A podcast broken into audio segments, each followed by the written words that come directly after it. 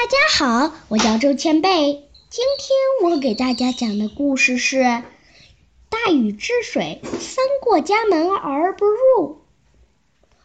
古时候，我国黄河一带经常发生洪水，老百姓有的被淹死，有的逃到被洪水包围的小山上。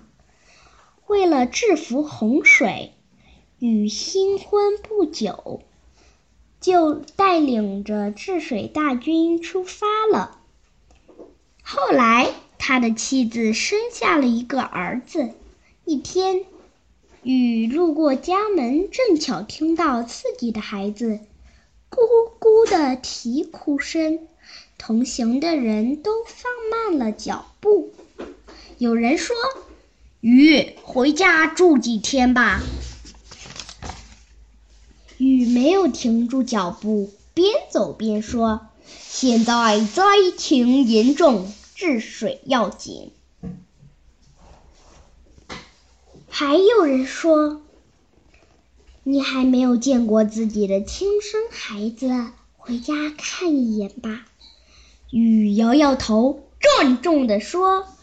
我可不能因家事而误了治水呀！说完，他大踏步地向前走去。以后，禹两次路过家门，他都顾不上回家去看一看自己的妻子和孩子。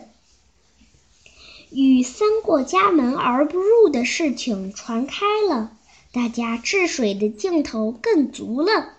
经过十三年的努力，禹带领的治水大军终于制服了凶猛的洪水。